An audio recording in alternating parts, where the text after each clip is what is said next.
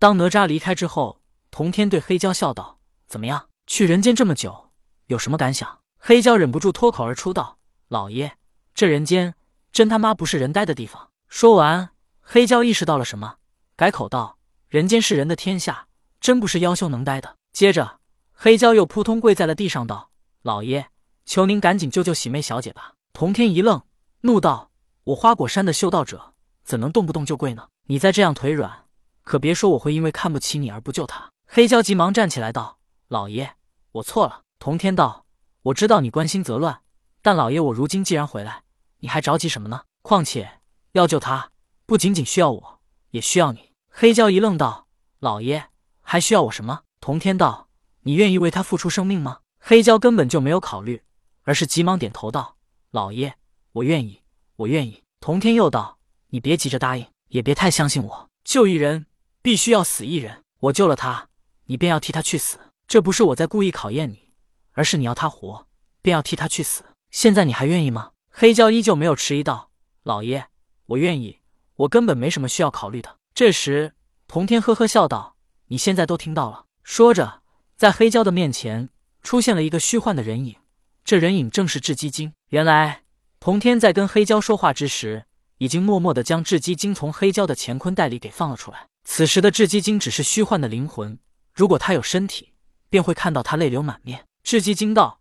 焦哥，我不值得你如此做，我早已经是不洁之身，我担不起你对我这么好。”雉鸡精对黑蛟的称呼已经改变了。胡喜妹当年在宫中伺候纣王，这也是她所言自己是不洁之身的原因。六耳猕猴在一旁道：“真啰嗦，我就看不惯你们这么婆婆妈妈的，真烦。”说着，他扛着金箍棒去了一旁。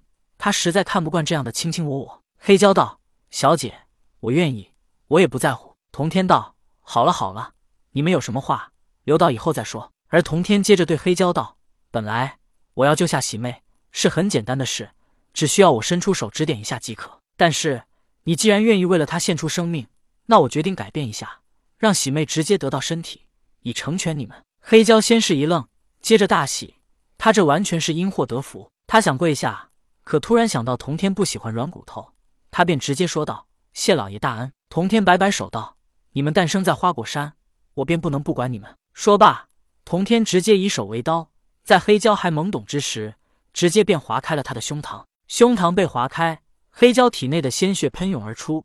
可是离奇的，这些鲜血仿佛被控制一般，不是随意的喷溅，而是化作一道水流，涌进了雉鸡精那虚幻的灵魂之中。鲜红的血液与雉鸡精虚幻的身体融为一体，让他整个人都成了血色的。而在此之后，童天又伸手在黑蛟划开的胸膛触点了一下。黑蛟猛然感觉到心一痛，一滴心头血从他心脏飞向了雉鸡精。与此同时，童天道：“圣人也不知道人的心中在想什么，这一滴心头血才是喜妹复活的关键。如果你不是真爱她，现在还来得及；否则，这一滴血与她融合，你若是在撒谎，她可能不会死，但你必然会遭到反噬而死。”黑胶咬牙道：“我不在乎，如果一滴不够，老爷还可以再取。”童天点点头。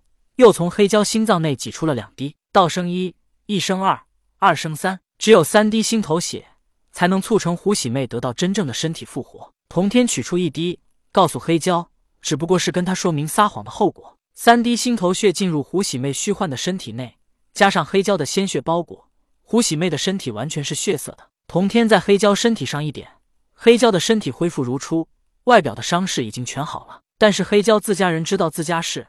他虽然外表好了，但是失血这么多，加上心头血也失了三滴，他的身体现在是金玉其外，败絮其中，要养上一段时间才能彻底养好。而胡喜妹血色虚幻的灵魂开始发出光芒，等到下一刻，她的身体逐渐凝实，现出了真正的身体。童天要做的事情已经做完，接下来便是黑蛟吸收灵气滋润自己身体，不让身体太过虚弱。而胡喜妹也同样要吸收灵气，炼化鲜血。